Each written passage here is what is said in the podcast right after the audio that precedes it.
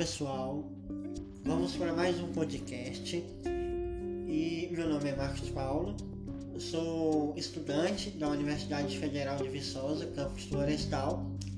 E vamos fal falar hoje sobre o tema é, basquetebol nos jogos escolares, é, a disciplina prática pedagógica de basquetebol.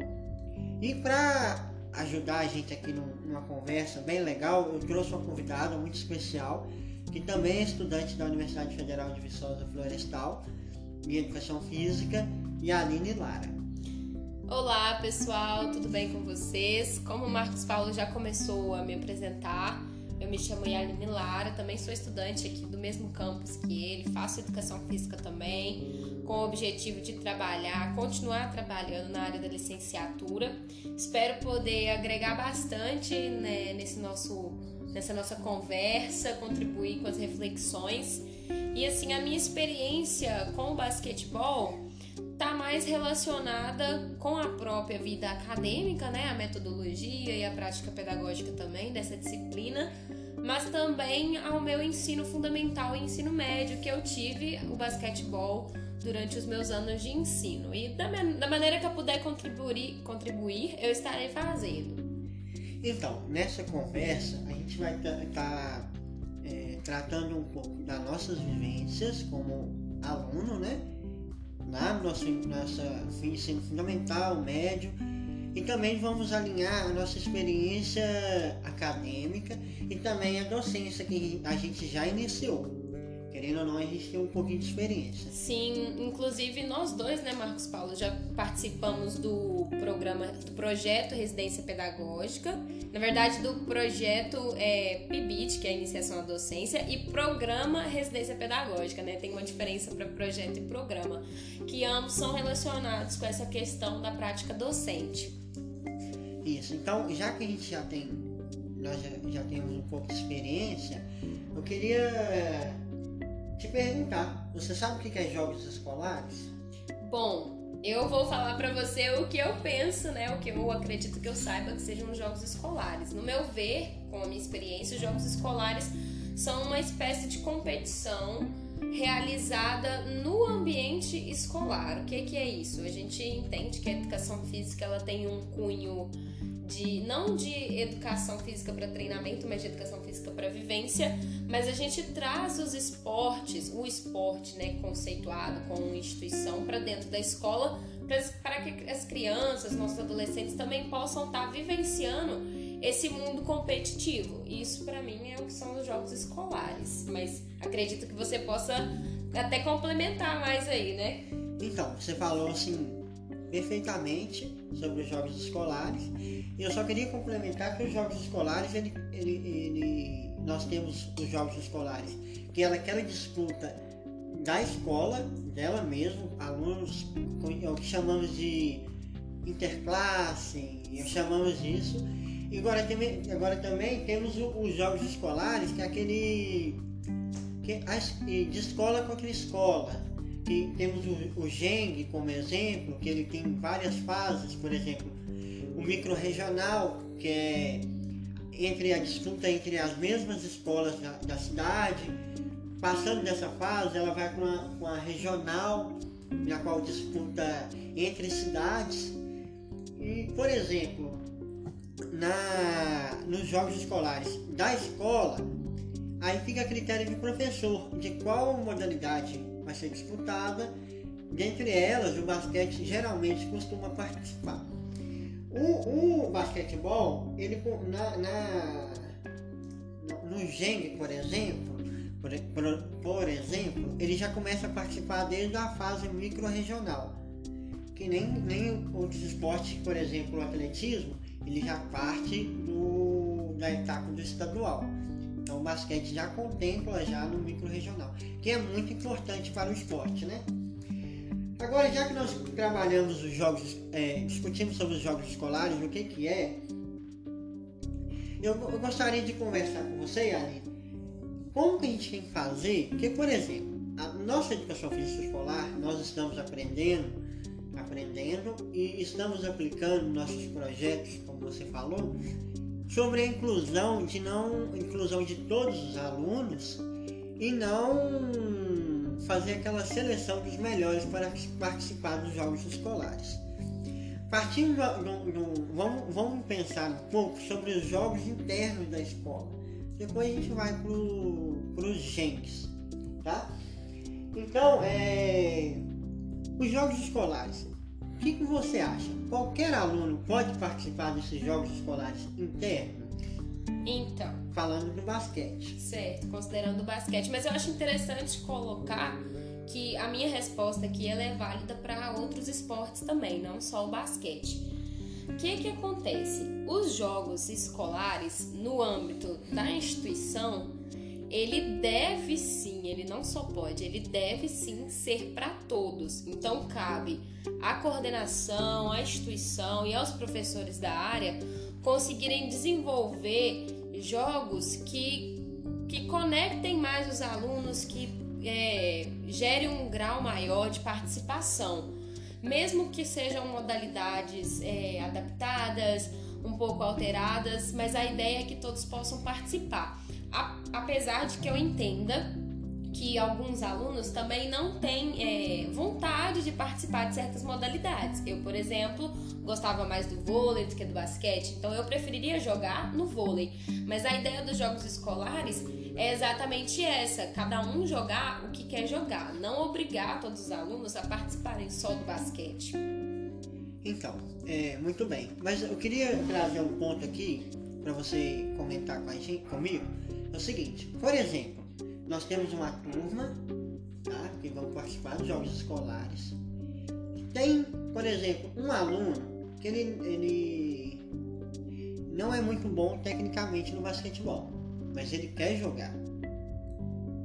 Tá certo? certo. Você, você, por exemplo, como você trabalharia isso para que isso não seria não, não se torne um problema? Por exemplo, no, jo no jogo em si, esse aluno vai entrar, porque a gente trabalha sobre a inclusão de, de todos terem a mesma direito de participar.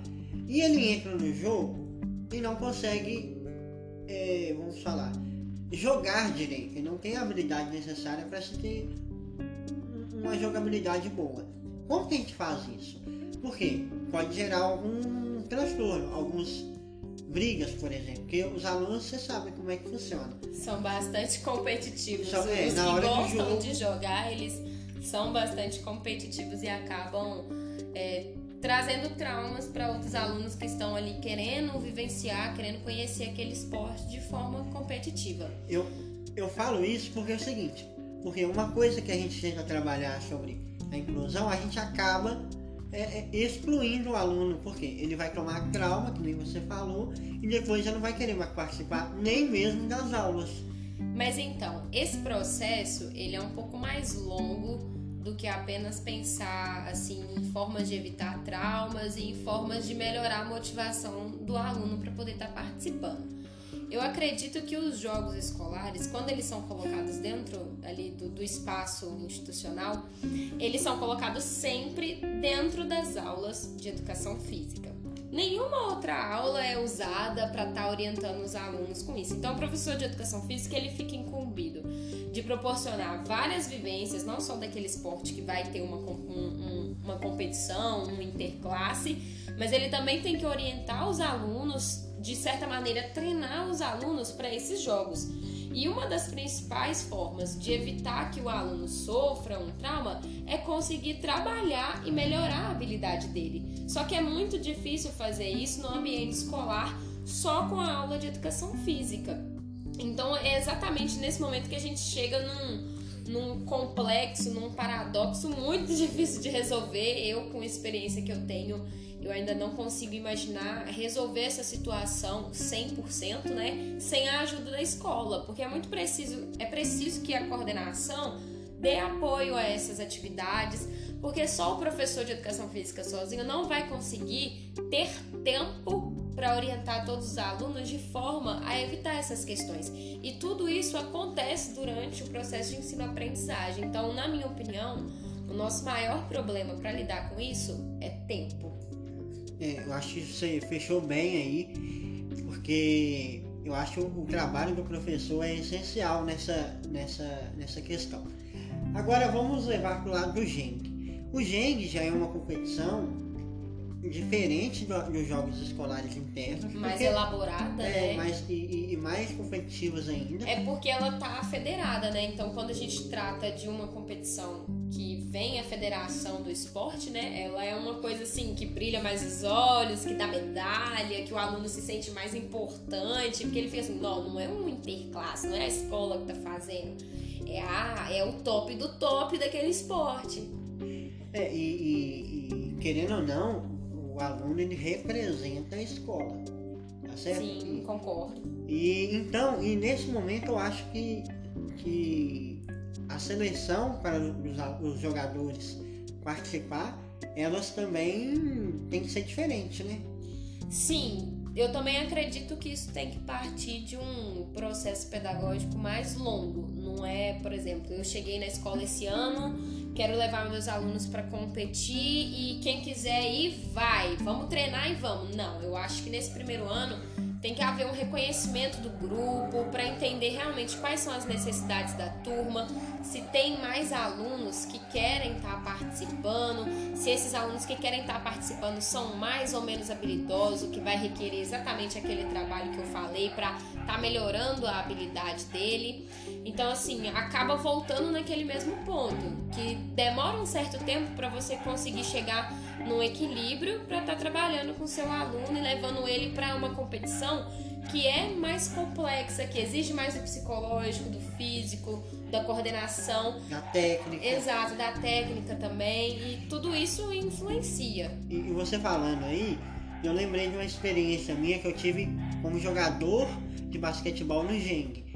Aqui de Florestal mesmo. A gente passou no micro-regional, a gente jogou contra a Pará de Minas. Foi um jogo só, porque só tinha as duas equipes que queriam disputar essa modalidade, então a gente ganhou. E a gente foi disputar em Sete Lagoas. E, e que nem você falou, não teve uma preparação adequada. Chegamos lá, cara, eu, eu, a gente tomou assim uma surra mesmo, tipo 75 a 2. E, Não, uma super derrota. E já tá Então. comprovado que super derrotas Então. são super desmotivantes para os alunos. É. Isso, isso é uma coisa que o professor de educação física nessa fase tem que evitar, porque um dos objetivos da educação física é exatamente criar cidadãos que lá no futuro sejam ativos, não sejam sedentários. Quando esse aluno crescer e lembrar dessa super derrota, ele já vai ter dentro da cabeça dele um pequeno bloqueio para esse tipo de atividade. Então, assim, olha só como vai virando uma cascata e vai ramificando as, as, as consequências de uma simples atitude que é assim: ah, vou levar os meus alunos para jogar. Quem quiser ir, vai. Não pode ser feito dessa maneira. e para comprovar isso tudo que você falou, a minha última partida como jogador de basquete foi nessa super derrota. Tô falando, olha Nunca só, mais joguei.